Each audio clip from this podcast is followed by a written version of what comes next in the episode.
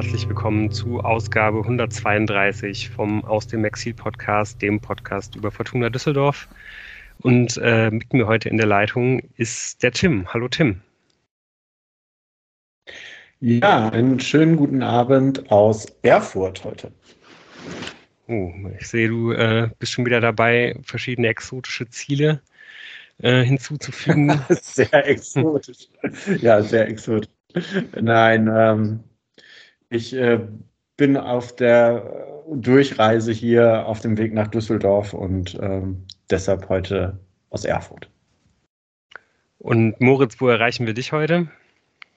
Ich sitze wieder in den ehrwürdigen Ehrenfeld-Studios in Köln. Guten Abend. Ja, das ist bei mir ganz genauso. Also auch aus äh, ein, ein, Hallo aus Köln, aus dem äh, ja, denkbar größten Exil, das der Düsseldorfer kennt. Das ist, äh, ja, sind wir hier ja schon gewohnt. Ähm, ich bin der Lukas, ich begrüße euch auch äh, zu, zu der Aufnahme heute und ja, würde sagen, die äh, Chronistenpflicht des Podcasters gebietet es uns auch, ähm, ja, über dieses 0 zu 0 gegen Pauli noch sprechen zu müssen. Das äh, vierte oder fünfte Mal, dass wir jetzt quasi endgültig den Schlussstrich unter die Saison machen können. Machen wir auch gleich. Aber zunächst mal, ähm, ja, müssen wir, glaube ich, noch ein bisschen drauf gucken, was sonst so passiert ist, die letzten Tage oder vielleicht auch heute. Und ähm, ja, da äh, ist, glaube ich, vollkommen klar, da müssen wir direkt damit anfangen, was, was die Fortuna heute bekannt gegeben hat, nämlich, dass der Vertrag mit André Hoffmann verlängert wurde. Ähm, Moritz, was, was waren denn deine ersten Gedanken dazu? Kannst du das nachvollziehen? Hast du dich gefreut? Äh, warst du überrascht? Ähm, ja, äh, wie, ja, also mit dem Nachvollziehen ist es vielleicht noch ein viel kleineres Nein als äh, bei den anderen Sachen. Also überrascht hat es mich nicht. Äh, es hat mich auch nicht sonderlich gefreut. Ähm, ich bin jetzt aber auch nicht entsetzt. Aber ich habe dann so ein bisschen beim drüber nachdenken gedacht, da wird ja auch Daniel Thune sein Wörtchen mitgeredet haben und wenn ich dem Mann vertraue, werde ich, denke ich, dass das wahrscheinlich die richtige Entscheidung ist für das, was die Fortuna im nächsten Jahr vorhat. Und da wissen wir ganz viele Sachen nicht. Wir wissen jetzt aber, André Hoffmann ist ein Teil vom Plan. Was das jetzt bedeutet für die anderen Innenverteidiger, die immer noch Vertrag haben, ist ja vielleicht die etwas spannendere Frage, oder nicht? ja, Natürlich äh, schauen wir da ganz genau hin, äh, was mit äh, Christoph Klara in der Sommerpause passiert. Aber ich denke mal, die Chancen stehen eher 60, 40 ähm, dagegen, dass wir ihn nächstes Jahr nochmal ähm, am ersten Spieltag oder zum Trainingsauftakt in Düsseldorf sehen können. Also ist meine Einschätzung. Und ähm, von, ich finde es ich find's nachvollziehbar, dass der Hoffmann jetzt erstmal verlängert hat. Ähm, der ist einer, der glaube ich, so ist meine Einschätzung von völlig außerhalb, äh, auch einen guten Einfluss auf das Team hat, wenn er mal nicht spielt. Und ja, ich glaube, dafür allein, wenn er jetzt nicht äh, extrem viel verdient, kann man ihn weiter verpflichten. Ja, ich finde es auch irgendwie schwierig, das zu bewerten. Also zu einem, zum, zum einen, weil wir halt irgendwie ja nicht wissen, wie lange der Vertrag läuft. Fortuna hat das ja mal wieder nicht kommuniziert, finde ich ganz großartig, dass man das halt so macht. Ähm, von daher, also ich glaube, wenn, wenn es jetzt ein extrem leistungsbezogener Vertrag ist, ähm, mit, einer, mit einer kurzen Laufzeit, also mit einem Jahr Laufzeit, dann bin ich, glaube ich, ganz zufrieden damit. Ich glaube aber eigentlich, ähm, dass beide Dinge nicht zutreffen. Also ähm, auch wenn es ein leistungsbezogener Vertrag über zwei Jahre ist, glaube ich, wäre ich noch, äh, wäre ich noch okay damit.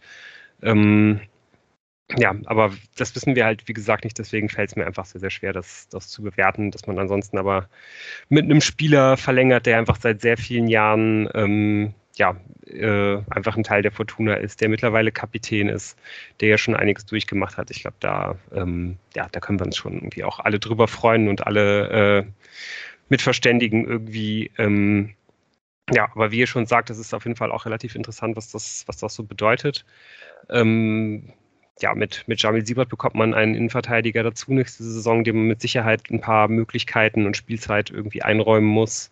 Könntet ihr euch vorstellen, ähm, dass man für den Fall, dass man halt irgendwie Clara nicht abgibt oder den eventuell sogar ersetzt, also dass das vor allen Dingen ein, vielleicht auch so ein kleines Votum ist, dass man mehr das tun will, was man auch gegen Pauli gemacht hat, nämlich mit, ähm, mit Dreier- bzw. Fünferkette spielen? Ja, würde ich sagen. Also es wurde ja vor der Saison doch auch immer und auch während der Saison eher in der Hinrunde auch immer mal wieder darüber gesprochen, dass Daniel Thune das sehr gerne hat und hätte und dass es dann an Personalfragen gescheitert ist, äh, dass er, dass man mit dem Team eine Dreierkette längerfristig eintrainiert. Die Versuche haben ja dann häufig nicht so richtig gut geklappt. Ähm, könnte, könnte auf jeden Fall sein.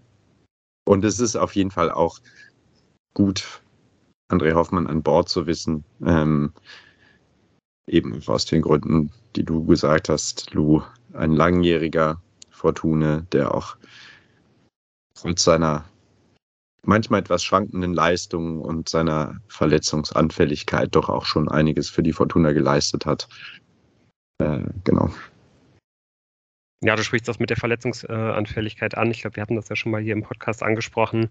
Finde ich auch weiterhin was, was man auf jeden Fall im, im Blick behalten muss. Also ich glaube, wenn André Hoffmann jetzt noch ähm, die beiden Spiele macht, die jetzt, die jetzt anstehen, wäre das das erste Mal in den letzten drei Jahren, dass er halt äh, auf 20 Spiele kommt. Also das wären dann genau auf 20 Spiele. Das ähm, ähm, also wenn ich auch bei den 20 Spielen jetzt gar nicht Spiele über volle Distanz anlege, sondern halt Spiele über ähm, zwei Drittel der Spielzeit oder über 70 Minuten, da hat er nie 20 von geschafft jetzt seit dem, äh, seit dem Abstieg aus der, aus der Bundesliga. Ähm, ja, und finde es auch wirklich super interessant, sich da jetzt den, den Kopf zu zerbrechen, ob das vielleicht wirklich in Richtung Dreierkette gehen könnte, weil irgendwie habe ich das Gefühl, genau wie du sagst, Moritz, äh, dass das Tune das halt wirklich sehr, sehr gerne spielen würde. Aber es fehlen ja, glaube ich, vor allen Dingen von den, auf den, auf den Außenpositionen halt irgendwie die, die, die Spieler dafür. Ich glaube, der ganz, ganz elementare äh, Spieler dafür ist eben auch Jordi Device mit seinem linken Fuß. So, der, der muss auf jeden Fall wieder fit sein, der muss auf jeden Fall wieder zur alten, zur alter Leistungsstärke zurückkommen, damit man das irgendwie, ähm, ja, damit man das ausprobieren kann. Ich glaube, Hoffmann und das ist eben so ein kleines Problem. Es ist eigentlich ein Spieler, der, ähm, glaube ich, von allen Innenverteidigern derjenige ist, dem die Dreierkette bisher immer am, am, am, wenigsten gut gelegen hat. Also ich glaube, wenn ich an, an gute Spiele von André Hoffmann zurückdenke, dann sind das eigentlich fast immer Spieler mit einer Viererkette, äh, Spiele mit einer Viererkette gewesen. Und ähm, ja, man, man muss ihn da halt einfach dann jeweils immer in der, in der Mitte auf den Platz stellen, um da halt seine fehlende Geschwindigkeit so ein bisschen zu kaschieren. Nichtsdestotrotz glaube ich, ähm, ja, es ist wahrscheinlich einfach ganz gut an dieser Position jetzt halt Ruhe zu haben. Und ähm, äh, ja, dann kann man, kann man jetzt vielleicht irgendwie etwas ruhiger andere Entscheidungen treffen für, für die Zukunft.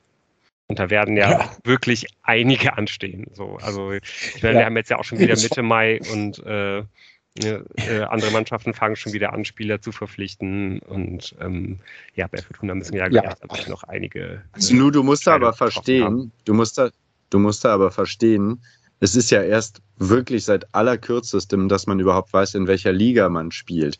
Deswegen waren bisher, glaube ich, da den Verantwortlichen auch komplett die Hände gebunden. Ja, ich gehe davon aus, ähm, dass im Hintergrund hoffentlich schon die ein oder anderen Gespräche laufen. Ja, also was ich auf jeden Fall ziemlich positiv finde, ist, dass man ja irgendwie äh, ähm, immer wieder durchsickern hört, dass man sehr viele, sehr viele Spiele in der dritten Liga zu scouten scheint. Also ähm, ja, das scheint ja irgendwie ein Markt zu sein, den, den die Fortuna ähm, ja etwas, etwas besser beobachten will, als, als man das irgendwie vielleicht in den letzten Jahren getan hat. Und äh, ja, ich bin eigentlich auch ganz optimistisch, dass da vielleicht dann jetzt auch bald der ein oder andere Zug, äh, Zugang irgendwie zur, zur Fortuna stoßen wird. Ähm, ja, genau, nichtsdestotrotz, weil wir jetzt ja zum äh, x-ten Mal endgültig wissen, ähm, ja, dass es dann eben doch in der nächsten Saison wieder äh, die, die zweite Liga sein wird, die man, die man angreifen wird. Ähm, ja, dann gab es unter der Woche äh, ziemlich negative Nachrichten ähm, für die ein oder anderen Dauerkartenbesitzer auf der Haupttribüne. Ähm, das ist nämlich der Fall, dass die Fortuna leider äh, aufgrund von Umbauarbeiten, die es im, im Stadion geben wird, diesen Dauerkarteninhabern nicht, äh, die äh, nicht garantieren kann, ähm, dass sie halt auf ihren Plätzen bleiben können, die ganze, ähm, ja, die ganze folgende Saison. Eine, einige Plätze werden, werden verschwinden, weil man ähm, ja, um die Auflagen der UEFA für die EM 2024, das ist auch schon in einem Jahr, äh, spürt ihr auch die Vorfreude, dass in einem Jahr ein großes Fußballturnier in Düsseldorf stattfinden wird. Also ich spüre es auf jeden Fall unglaublich. Ähm, ja, man muss halt diese, diese, diese Vorschriften eben einhalten. Ähm, da kann die Fortuna halt leider nichts tun, weil man eben nicht der Besitzer des Stadions ist. Äh, ja, da, da sind einem einfach die Hände gebunden, dementsprechend äh, ja, glaube ich, unglaublich ärgerlich für die Leute. Also ich wäre da auch ziemlich sauer, wenn, wenn mir das passieren würde. Fortuna möchte den, glaube ich, irgendwie so lange wie möglich noch versuchen, diesen, diesen Zugang zu, zu, zu, zu, äh, bewähren, äh, zu gewähren, halt irgendwie bis zum Winter, glaube ich, wenn das möglich ist dann irgendwie ähm, das auch so gut wie möglich zu, zu ersetzen. Aber ähm, ja, ist natürlich trotzdem richtig schade, wenn du halt einfach dann ja, deinen alten Platz irgendwie nicht mehr in Anspruch nehmen kannst. Und ich weiß auch ehrlich gesagt nicht, ähm, wie das dann halt irgendwie nach dem Turnier aussieht. Das ist ja dann irgendwie auch alles schon sehr, sehr weit in der Zukunft. Stattdessen äh, ja, rollt ja dann, dann auch diese ganze Fortuna für alle Lawine äh, äh, über den Verein hinweg und so. Also ähm, ja, es ist schon ein bisschen schade, wenn da vielleicht so eine, so eine Art Entwurzelung irgendwie stattfindet bei dem einen oder anderen. Tja, Entwurzelung, ja, ja wir werden sehen. Ähm, natürlich äh, hat man sich an sein Umfeld in den Blöcken meistens gewöhnt, aber wir werden weiter verfolgen, wie genau das dann gelöst wird, ob man da irgendwie gemeinsam umziehen kann oder keine Ahnung. Ja, auch das äh, ist was, was sich dann hoffentlich ähm, gut lösen wird. Gut zu lösen ist es wahrscheinlich, also richtig gut zu lösen ist es wahrscheinlich nicht, aber ähm, ja, hoffen wir, dass da die, die Leute relativ äh, ja, beschwichtigt werden können und irgendwie zufrieden mit dem sind, was die Fortuna ihnen da anbieten kann. Ähm, okay, dann würde ich sagen, äh, gehen wir mal auf den letzten Samstag und besprechen das Spiel der, der Fortuna bei St. Pauli.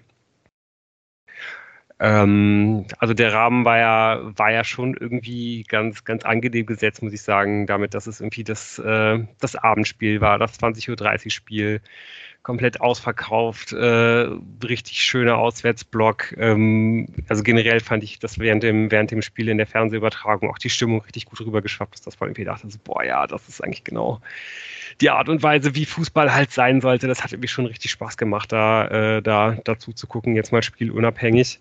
Und ähm, ja, es ging ja auch um einiges. Die, äh, beide Mannschaften mussten gewinnen, um äh, noch die letzte Chance zu wahren, um noch aufsteigen zu können. Ähm, Tim, wie war das denn bei dir? Bist du, äh, bist du in das Spiel mit einer ähnlich großen Vorfreude beziehungsweise freudigen Erwartungen rangegangen, wie jetzt zum Beispiel ähm, ja, in, in die Heimspiele gegen Heidenheim oder gegen den HSV, die wir ja auch so mehr oder weniger zu, zu so kleinen Endspielen auf, äh, ausgerufen hatten im Vorhinein? Ja. Naja, ich sag mal, ich hatte ja die Vorschau äh, äh, auf den Gegner letzte Woche für dich übernommen und äh, ich bin da ja eigentlich äh, da, davon ausgegangen, dass Fortuna ähm, nur eine relativ kleine Chance haben wird, dieses Spiel wirklich zu gewinnen. Ähm, ich bin da eher rangegangen wie in so ein, so ein Pokalspiel, wo man der Underdog ist. Und hab, aber da freut man sich ja auch. Weiß ich, Moritz, wie war es bei dir? Ähm, ich meine, wir haben das Spiel ja zusammen geguckt. Äh, ähm, so, ich hatte irgendwie das Gefühl, das war eine ganz komische Atmosphäre so zwischen, äh, ja, doch wie schon so einer, so einer, so einer halben äh, abschenkenden Lethargie und dann doch irgendwie, äh, ja, und dann doch irgendwie so dieser, dieser alten Spannung, die man halt irgendwie fühlt, wenn es halt wirklich um was geht. Also irgendwie ist es da so ständig zwischen hin und her geschwankt, fand ich.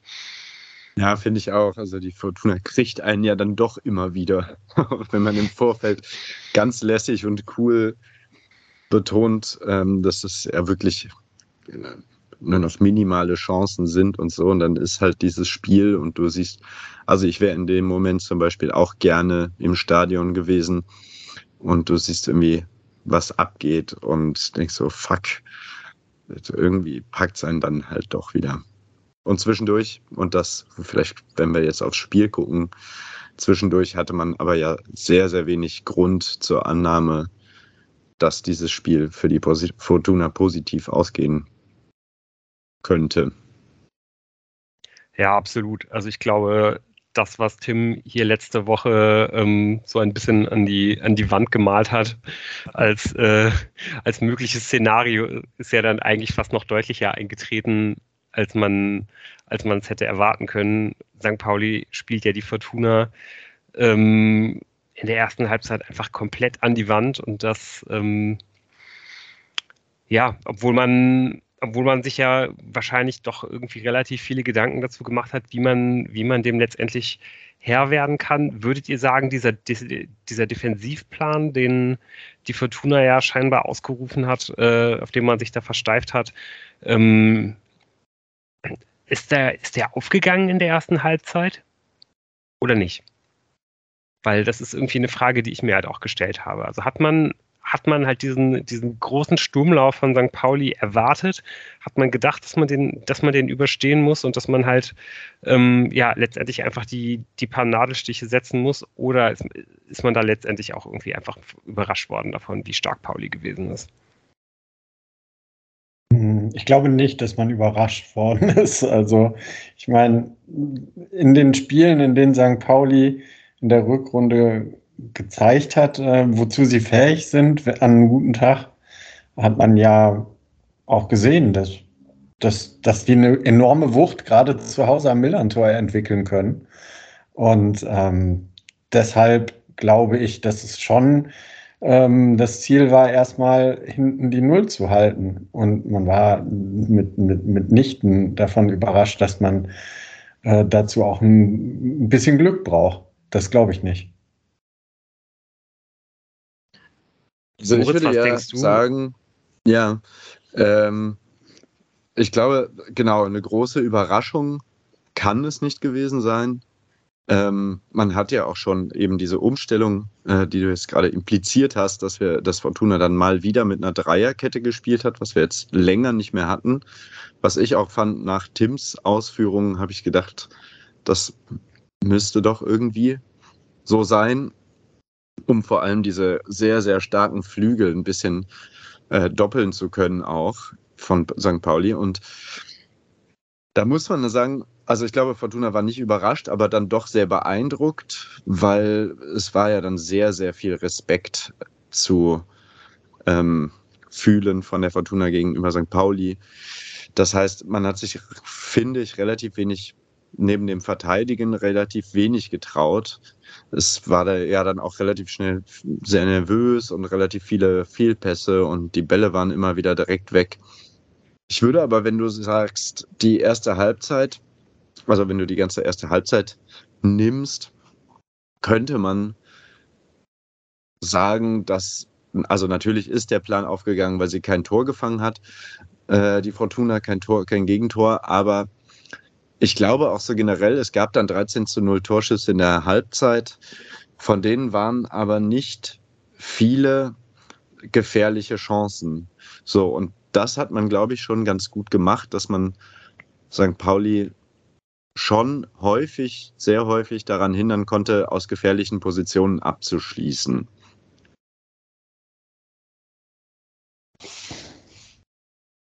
Ja, du hast schon recht. Also letztendlich ähm, geht man ja wirklich einfach mit diesen kolossal üblen 13 zu 0 Torschüssen irgendwie in die Pause und am Ende spielt es, glaube ich, 21 zu 2.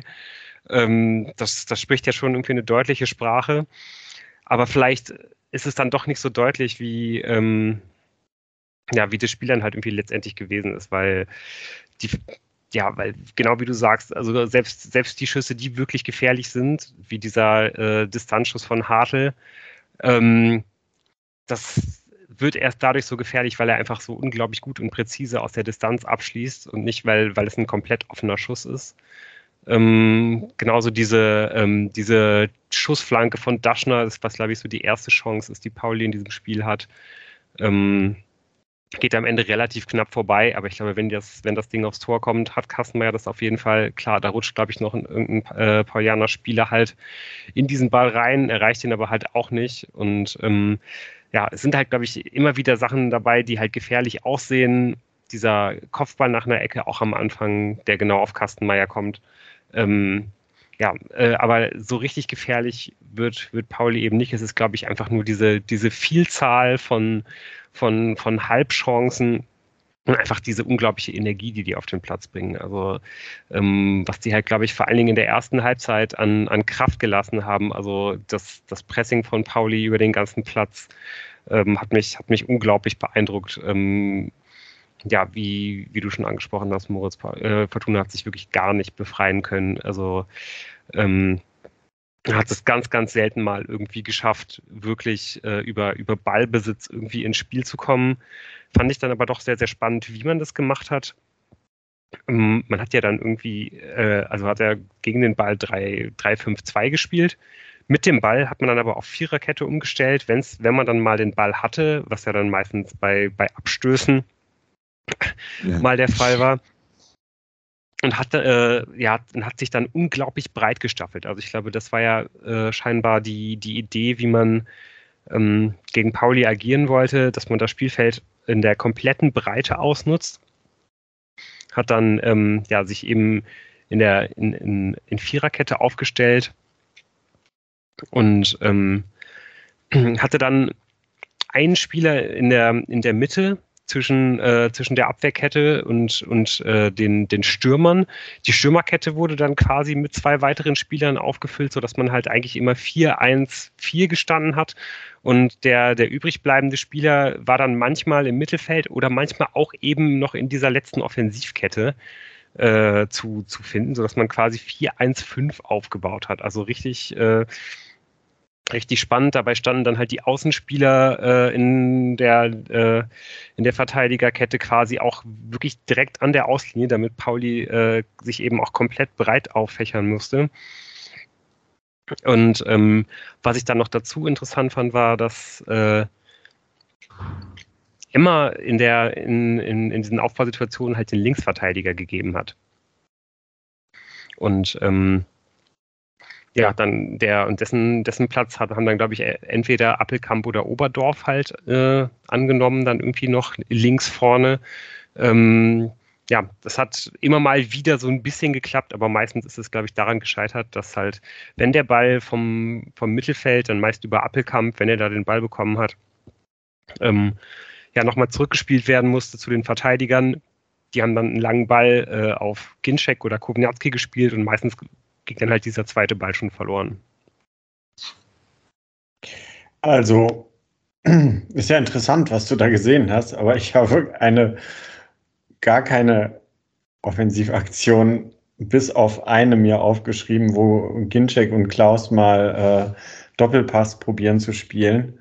Und ansonsten war da nichts Notierenswertes für mich. Und äh, dass du sagst, dass meistens über Appelkamp, ja, bei den zwei zaghaften Versuchen vielleicht. Also ich finde, äh, Schinter Appelkamp hat äh, eine sehr unauffällige und damit auch schlechte erste Halbzeit gespielt. Ähm, wenn ihr sagt, irgendwie da war zu viel Respekt, dann war da auch vielleicht zu viel Respekt von Schinter Appelkamp äh, gegenüber St. Pauli oder die haben es geschafft, ihn gut aus dem Spiel zu nehmen, aber der ist ja völlig untergetaucht. Also und damit fehlt da auch was. Wobei ähm, ich es wirklich aber auch krass fand, also dass man ihm halt diese Rolle gegeben hat, ne? weil irgendwie standen halt eben diese vier Verteidiger und dann vorne vier bis fünf Angreifer und er stand in der Mitte. Manchmal hatte er noch Oberdorf neben sich. Ähm, mhm. Aber es waren einfach auch riesige Lücken eben. Also diese, der, der Abstand zwischen dieser Kette, zwischen der Verteidiger und der Angriffskette war halt riesig. In dem ganzen Mittelfeld gab es dann nur Schinter Appelkamp, der halt manchmal noch äh, unterstützt wurde, halt wie gesagt von Oberdorf oder ab und zu auch mal noch von, von Sobotka, wenn der nicht in der, äh, ähm, in der hinteren oder in der, in der vorderen Reihe war. Aber das war einfach sehr, sehr viel Raum. Und ähm, da hatte er eigentlich immer zwei oder drei äh, Paulianer halt gegen sich und außerdem ja. hat man ihn ja dann auch meistens deswegen halt, ja, man hat ihn dann deswegen nicht angespielt und er war dann dafür verantwortlich, halt eben die zweiten Bälle äh, sich, sich abzuholen, die Ginczek, Kovnatski oder andere halt vorne festmachen sollten und das hat dann einfach nicht, nicht unbedingt geklappt, auch weil er ja meistens einfach zwei oder drei Gegenspieler hatte. Zimmermann meinst du? Nicht Ach ja, ja, genau, genau, Zimmermann. Richtig. Hätte ganz anders ja. ausgesehen. Aber Tatsache ist doch dann, dass der Plan, den man vielleicht sich zurechtgelegt hatte, ähm, um die Nadelstiche zu setzen in der ersten Halbzeit, nicht aufgegangen ist von Daniel Thune.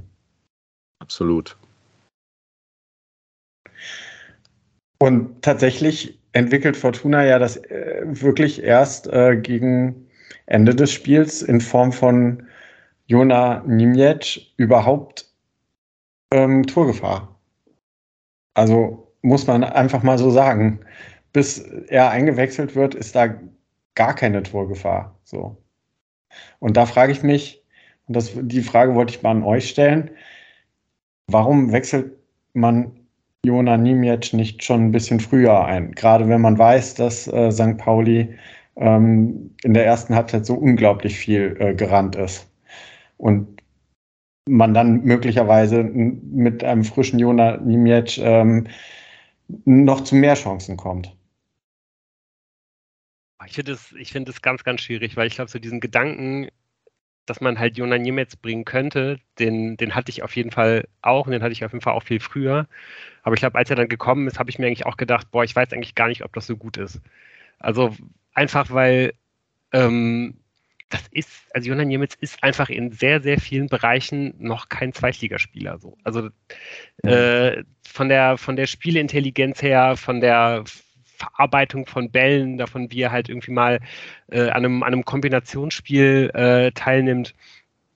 So, da, da, da, da ist er einfach noch nicht auf Zweitliganiveau. Das ist halt ein Spieler, den kannst du mit einem langen Ball schicken ja, und mit ihm endet die, die, die, Aktion, egal wie. Also ihm, ihm ja, wird entweder der Ball abgenommen oder er spielt einen Fehlpass oder schlägt eine Flanke, die nicht gut ist, oder er schließt ab und wird dabei geblockt oder nicht. So, und oder macht ein Tor. oder macht ein Tor, ganz genau. Aber die, die Aktion endet da, wo er den Ball bekommt. So kann, kann man halt sagen. Danach wird kein weiterer Spieler mehr ins Spiel eingebunden, normalerweise. So ja. und wenn ich auch schon ich eine Torvorlage halt in seinem Heimspiel nach dem ja. Ja, jetzt soll es auch. Er hat, irgendwie, er, hat, er hat ein Tor vorbereitet, auf jeden Fall. Ich ja, glaube, direkt die Woche äh, nach, nach dem Nürnberg-Spiel. Aber das ist trotzdem nicht der Punkt. Ihr wisst, ihr wisst ja, glaube ich, ihr wisst ja, glaube ich, was ich meine. So, und ja. sich halt da einfach irgendwie noch dieser, dieser, also wenn sowieso schon irgendwie nichts geht, äh, nach vorne und einfach keine richtige Struktur äh, drin ist, ist das ja quasi deine, deine letzte Waffe, indem du dann einfach sagst, so alles klar, wir, wir bolzen den Ball jetzt halt irgendwie nur noch weit nach vorne. Äh, Im Endeffekt muss man sagen, es war die richtige Einwechslung. Es war äh, ja. ähm, genau das, was halt Pauli geschadet hat, weil man konnte das ja eigentlich auch von, eigentlich von Anfang an in der ersten Halbzeit sehen, dass man dieses Spiel locker hätte gewinnen können, wenn im Kader ähm, noch mit vielleicht etwas mehr Gesamtqualität äh, beim, beim, beim Spieler halt die, die Option Geschwindigkeit noch im Kader wäre. Ähm, weil wie, weiterhin ist Jonas Jemetz der einzige Spieler, der das halt mitbringt. Und deswegen tut er dem Spiel der Fortuna eben immer mal wieder so, so unglaublich gut wie jetzt eben auch am Samstag. Aber wenn du halt noch einen Spieler hast, der dann halt vielleicht noch was mit dem Ball anfangen kann, den verarbeiten kann, den weiterleiten kann, ähm, vielleicht mal irgendwie eine, eine Aktion abbrechen kann und dann in Ruhe äh, äh, den, den Ball dadurch in den eigenen Reihen halten kann und so weiter, ähm, dann wäre das super viel wert. Und an dem Tag, ich meine, wenn, wenn, wir uns vorstellen, dass man da irgendwie noch ein oder zwei Spieler gehabt hätte auf den Außen, die halt richtig schnell sind, ähm, dann, dann hätte man gerade in der zweiten Halbzeit, als Pauli ja so unglaublich bluten musste dafür, dass die halt so, so, ähm, so in, in, in der ersten Halbzeit so viel gerannt sind, ähm, ja, da hätte man, hätte man da wirklich noch einiges, einiges anrichten können, glaube ich, aber das war halt eben nicht der Fall und ja, ich glaube, das äh, wird nicht, äh, zum, zum ersten und letzten Mal in der Saison auch Klaus Allofs gesehen haben und wird äh, sich das nochmal aufgeschrieben haben und wird mit Sicherheit schauen, dass, ja, dass man in, die, in der äh, Sommerpause da vielleicht irgendwie noch den einen oder anderen dazu holt, ähm, ja, der, der dieses Manko halt irgendwie dann beheben kann. Trotzdem äh, nochmal Kompliment an Niemetz. Also das war wirklich äh, genau der Spieler, den die Fortuna in dem Augenblick gebraucht hat. Wird dann ja eben auch zweimal sehr, sehr gut eingesetzt. Wird dann beide Male leider geblockt. Ähm, einmal so, dass der Ball noch an die Latte geht, einmal komplett. Aber ähm, ja, das war jeweils ziemlich knapp und mit ein bisschen mehr Glück äh, ja, schießt er dann da das Philo Newbilte 0 zu 1. Er hat noch eine, sogar eine dritte Chance, wo äh, Kova da eine, eine Flanke äh, reingibt. Und ja, da, da, da kann Nemec den Ball irgendwie auch noch aufs Tor bringen. Also tatsächlich ist es, finde ich, sehr interessant, dass ich äh, in den letzten äh, 20 Minuten nach seiner Einwechslung ähm, das liegt daran, dass St. Pauli natürlich platt war. Ähm, auch St. Pauli nicht mehr zu großen Chancen gekommen ist und eigentlich plötzlich das Momentum so ein bisschen auf Fortuna-Seite nochmal war am Ende. Auch wenn es natürlich, da sind wir uns, glaube ich, einig, ein völlig unverdienter Sieg gewesen wäre. Um, ja, am Ende geht es dann 0-0 aus und äh, der HSV freut sich und macht am nächsten Tag dann das, was dazu führt, dass man jetzt wirklich den Rechenschieber nicht mehr aus der Mottenkiste holen muss. Ja, man muss auch dann, also natürlich war St. Pauli auch platt, aber es hat auch Fortuna ist höher angelaufen, auch wenn es nochmal so sieben Minuten gebraucht hat in der zweiten Halbzeit, bis das auch irgendwie mehr gefruchtet hat. Aber auch Fortuna hat sich, glaube ich, schon auch mutiger dahingestellt, ist höher angelaufen, hat ein Pressing gespielt mit vielen Spielern gleichzeitig angelaufen. Und ich meine, Hürzeler hat sich ja beschwert, dass es dann auch ziemlich schwierig ist, wenn da quasi Mann gegen Mann gepresst wird und jeder seinen eigenen Mitspieler, äh, Gegenspieler über das ganze Feld verfolgt muss man auch sagen, es war nicht nur, dass Pauli schwächer wurde, sondern Fortuna wurde auch ein bisschen besser. Finde ich, muss man auch noch ja. anmerken. Ja, und ja, ich finde, man hat stimmt. auch in dem Spiel einfach wieder mal gesehen, was, glaube ich, ein Erfolgsrezept für, äh, für Daniel Thune Fußball irgendwie bei der Fortuna sein kann, wenn man halt irgendwie insgesamt die richtigen Spieler hat, nämlich ähm, ich glaube, wir sind uns ja alle, glaube ich, relativ sicher, Fortuna wird unter Daniel Thune nie absolut rauschenden Ballbesitzfußball spielen, äh, sondern ich glaube, am stärksten ist die Fortuna unter einem, unter einem Trainer Thune und die hat eben eigentlich auch angenommen, Spieler wie äh, Joris de Weiß finden wieder zur alten Form zurück. Ähm, das, das Potenzial, um halt irgendwie, ja, vielleicht ein bisschen tiefer zu stehen, natürlich irgendwie gegen äh, ähm, gegen, gegen schwächere Gegner durchaus auch alles mal über, über, über Ballbesitzspiel, über Positionsspiel zu lösen. Aber gerade gegen, äh, gegen Mannschaften, die ja ungefähr auf Augenhöhe sind, sich halt ruhig mal ein bisschen tiefer hinzustellen, äh, auf, den, auf den Torwart zu vertrauen, auf die starken Innenverteidiger zu vertrauen äh, und ja, und dann halt eben diese Nadelstiche zu setzen, so wie es äh, ja, teilweise am Anfang der Saison schon so ein bisschen aussah, ne? falls ihr euch, falls ihr euch noch an die, an die ersten Spiele in, in Magdeburg oder so erinnert, da sah das ja wirklich so aus, äh, als, als könnte das ein Re Erfolgsrezept für die ganze Saison sein. Mhm. Irgendwie hat man jetzt ja, glaube ich, immer noch das Gefühl, dass man gar nicht so richtig sagen kann, was jetzt der Fußball gewesen ist, mit dem die Fortuna durch diese Saison gegangen ist, weil sich das immer mal wieder ein bisschen geändert hat. Aber ich glaube, das ist eigentlich der Fußball, wie, wie Fortuna unter Daniel Thune am stärksten ist und am stärksten sein könnte, wenn man halt dann eben äh, ja, am Kader die ein oder andere Veränderung irgendwie ähm, nochmal vornimmt. Vielleicht auch nochmal genau wie Moritz das ja am Anfang der Folge gesagt hat, ähm, sich nochmal mehr und stärker mit Daniel Thune abstimmt, dass er halt eben auch dann die Spieler bekommt, die, äh, die er will und dann, ja, kann man vielleicht ja wirklich dann nächste Saison irgendwie nochmal einen neuen Angriff starten. Ja, also wir, wir hatten das ja schon häufiger. Ähm, die Saison ist noch nicht vorbei. Ähm, man hat 54 Punkte auf der Habenseite. Man kann sogar das Punktekonto noch auf 60 aufstocken. Also ähm, ja, das ist keine schlechte Saison von der Punktausbeute, wenn man das jetzt noch durchzieht. Und ähm, da kann man auf jeden Fall, wenn die richtigen Entscheidungen im Sommer getroffen werden, äh, hoffen, dass man nächstes Jahr ähm, diese Saison hoffentlich punktemäßig zumindest bestätigt, weil ich meine, man muss natürlich extreme Abgänge ähm, kompensieren und wir werden wahrscheinlich wieder viel diskutieren und, und ähm, hoffentlich nicht wie diese Saison äh, die Saison schon vor dem ersten Spieltag abschreiben. Ähm, aber ähm, was, was daran werden wir möglicherweise anknüpfen können. Ähm, wir haben jetzt äh, gehört, wie Lou das sieht und ich, ich, ich stimme ihm dazu, ähm, wie Fortuna möglicherweise unter Daniel Thune eigentlich spielen möchte. Und da sind wir doch mal gespannt, ob äh, da Spieler äh, für ein Umschaltspiel mit Tempo auch äh, verpflichtet werden. Ja, Tim, du hast schon angesprochen, die Saison ist noch nicht ganz vorbei. Ähm, zwei Spiele stehen noch aus, eins gegen Hannover, eins gegen Kaiserslautern. Und ähm, ich finde genau wie du, dass man wirklich auch schauen sollte, dass man unbedingt noch versucht, diese 60 Punkte zu erreichen. Einfach für den Kopf weil ähm, 60 Punkte haben in den letzten Jahren ab und zu mal für Platz 2 gereicht, aber eigentlich immer für Platz 3. So, und wenn man da halt schon mal weiß, okay, wir haben das erstmal so an sich halt irgendwie drin. Äh, wir arbeiten jetzt halt irgendwie nochmal ein Jahr länger mit dem Trainer, in den wir vertrauen, haben vielleicht die Mannschaft mal ein bisschen früher zusammen, ähm, aber, aber ähm, ja, vertrauen einfach in Tune ähm, setzen darauf, dass er halt im Trainingslager äh, nochmal ein paar mehr Automatismen einfach einziehen kann.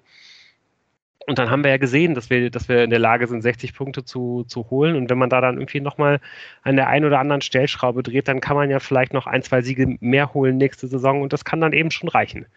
So, und ähm, ja, deswegen nicht zuletzt deswegen gibt natürlich auch noch andere Anreize wie äh, TV-Gelder und so weiter. Aber ich glaube, vor allen Dingen auch, damit man mit so einem richtig positiven Gefühl eben aus der Saison rausgeht, weil man ja auch sieht, dass häufig Mannschaften aufsteigen, die am Ende der letzten Saison halt irgendwie schon so eine kleine Serie gestartet haben. Ähm, ja, allein dafür sollte man unbedingt noch versuchen, diese beiden letzten Spiele halt zu gewinnen, finde ich. Und ähm, ja, da ist der erste Gegner, der sich der Fortuna da in den Weg stellt, Hannover 96. Die ähm, sind auch irgendwie gerade in einer ganz interessanten Phase. Vor ein paar Wochen musste man sich sogar fast noch fragen, ob man da äh, nochmal in den Abstiegskampf hineingerät.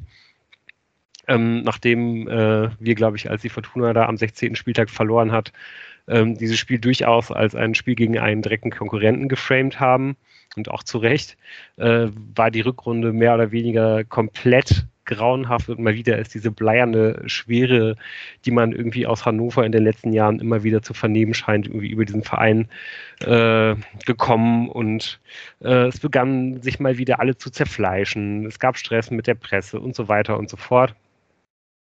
Jetzt ist man gerade eigentlich in der zweitbesten äh, Phase in der ganzen Saison. Man hat nämlich neun Punkte aus den letzten vier Spielen geholt. Das gab es erst einmal vorher. Äh, und man hat sogar jetzt am Wochenende den Darmstädtern den, äh, ja, die, die Aufstiegsfeier versaut. Mit einem Sieg hätten die Darmstädter die Bundesliga klar machen können, aber sie haben eben gegen Hannover verloren.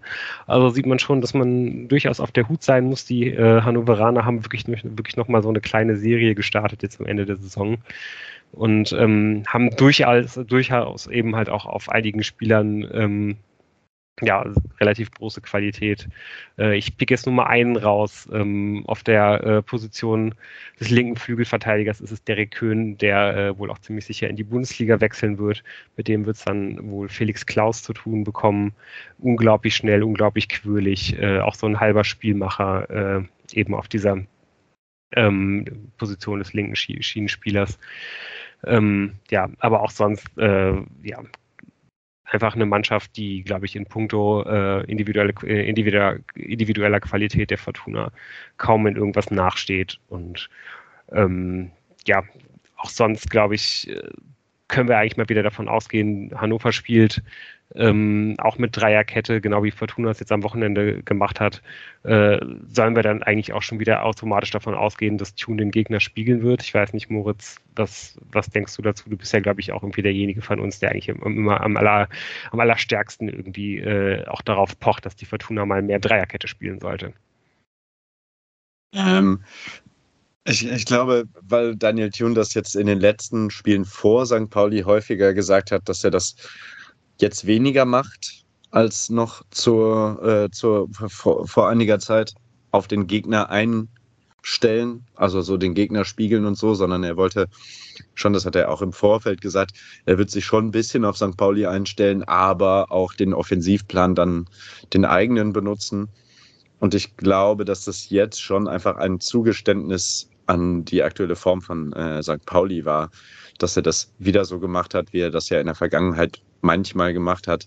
Und ich glaube, das wäre ein bisschen gegen Tunes aktuellen Trend, ähm, die Dreierkette aufzustellen, weil es gegen Hannover geht. Das heißt, ich könnte, ich würde denken, eigentlich eher nein. Und ich glaube, er würde eher auf das, was jetzt ganz gut funktioniert hat, auch mal offensiv in den Heimspielen wieder zurückgreifen und quasi daraus wieder eine, eine offensivere Variante rausholen. Mit einer Viererkette, mit einem Sechser, mit einem Achter. Aber ja, ist jetzt auch nur meine Prognose. Tim, ich weiß nicht, hast passt du irgendwelche... Mir auf diesen Harvard Nils auf, ja? ja. auf den muss man auf jeden Fall aufpassen. Äh, das ist nicht der einzige, aber das ist natürlich auch einer, der ähm, jetzt, glaube ich, äh, ja, muss man schon sagen, in der zweiten Liga wirklich richtig gut angekommen ist. Ich glaube, wir bei Fortuna hätten uns das alle nicht so richtig vorstellen können, dass das über so viele Jahre so ein verlässlicher Scorer äh, ist für, für, für Fürth und jetzt eben auch für Hannover. Ähm, ja, auf den muss man neben dem einen oder anderen äh, ja, mit Sicherheit irgendwie aufpassen. Ich weiß nicht, Tim, hast du irgendwelche Erwartungen, äh, irgendwelche Wünsche für das Spiel, ähm, irgendwas, was du gerne sehen würdest, was die Mannschaft auf den Rasen bringt? Vielleicht irgendein Spieler, den du besonders gerne äh, nochmal sehen würdest, dass er Einsatzzeiten bekommt? Also ich, ich glaube, ich, glaub, ich weiß, worauf du hinaus willst, weil das wünschen wir uns doch alle, dass Ruben Hennings noch äh, das ja möglicherweise letzte Mal vor den eigenen Fans möglichst viele Minuten absolvieren darf. Aber ich meine, äh, ich bin äh, nicht Ulf Blecker und äh, kann daher nicht den Daumen an, an dieser äh, ähm, Stelle hier heben. Ich glaube aber, wenn es irgend möglich ist, äh, dann werden alle sich zusammensetzen und sagen, ja Mensch, Ruven hat es einfach verdient. Ich glaube nicht, dass er in der Startaufstellung stehen kann. Dafür war einfach, das mit der Verletzung ging das jetzt alles schon viel zu schnell. Aber natürlich, das wäre der absolute Traum, wenn er da auch noch vielleicht sogar ein Tor reinmurmelt. Ja, auf jeden Fall. Also, das ist, glaube ich, irgendwie was, äh, mit dem ich auch irgendwie immer noch nicht so ganz meinen Frieden gemacht habe, dass, dass am Ende der Saison dann Ruben Hennings wirklich die Fortuna verlassen sollte. Ähm, auch bei, bei Hoffmann wurde ja irgendwie schon mal so ein bisschen lanciert, dass der Vertrag nicht verlängert werden soll. Das wurde dann irgendwann wieder revidiert vielleicht, vielleicht, vielleicht ist da ja doch noch irgendwie eine kleine Hintertür offen und man setzt sich da irgendwie nochmal zusammen und findet irgendeinen Weg, wie man das verlängern kann, auch wenn es, glaube ich, gerade nicht wirklich danach aus, äh, aussieht. Aber ähm, ja, so oder so, glaube ich, ähm, ja, spreche ich bestimmt oder sprechen wir da bestimmt für alle Fortun, wenn wir sagen, dass wir uns wünschen, äh, ja, dass, dass das auf jeden Fall nochmal ein möglichst schöner und ein möglichst würdiger äh, ja, Abschied und dann möglichst äh, ja, schönes letztes Heimspiel irgendwie für, für Ruben Hennings halt irgendwie wird.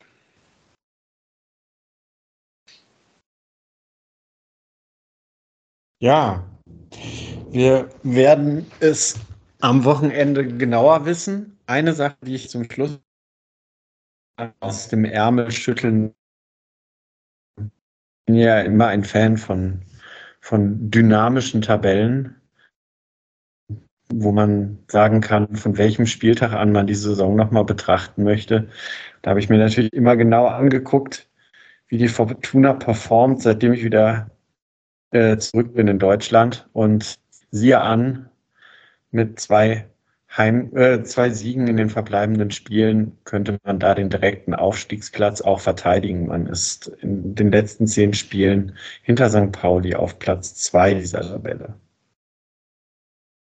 Ja, ich glaube, es ist ein deutliches Zeichen an dich, Tim, dass du äh, möglichst weniger, äh, weniger reisen solltest. Und daher weiß ich gar nicht, wie gut ich das finde, dass du jetzt gerade in Erfurt bist. Vielleicht tut es dir ganz gut, wenn du möglichst bald wieder mal zu Hause bist. Jahr die ganze Zeit in Deutschland. Und äh, du hast ja gesagt, äh, die Mannschaften, die mit so einer so einem Rückenwind oft in die Vorbereitung gehen, ähm, ja, ich meine, es werden ein paar andere Spieler auf dem Platz stehen, aber man muss sich halt einfach dann doch die Entwicklung gegen Ende der Saison mit in die Sommerpause und über die Sommerpause retten. Und dann sehe ich dafür nächste Saison auf jeden Fall mehr, als ich vor dieser Saison gesehen habe. Ja, also ich glaube, das ist doch wirklich ein ganz hervorragender äh, kleiner Hoffnungsschimmer, mit dem wir hier die Folge beenden können. Äh, kann sich jeder seinen Teil dazu denken, wie, wie viel Aussagekraft das hat. Ähm, ja, bis dahin äh, wünschen wir euch allen eine, eine schöne Woche. Schaut, wenn ihr könnt, äh, ob ihr es am Sonntag in die Arena schafft, um nochmal einen Blick auf Ruven Hennings zu, zu werfen und äh, auf diese Mannschaft ganz generell, die ähm, ja in dieser Saison ja schon äh, ja wirklich auch einige gute Spiele abgeliefert hat. Ich glaube, generell am, äh, am Willen und am Kampf hat es ja auf jeden Fall nicht gelegen. Das kann man ja, glaube ich, schon ganz, ganz deutlich so sagen. Von daher kann man da ja vielleicht auch den einen oder anderen irgendwie auch nochmal Gebühren verabschieden sonst. Macht's gut, äh, bleibt gesund und wir hören uns nächste Woche wieder. Bis dann. Ciao.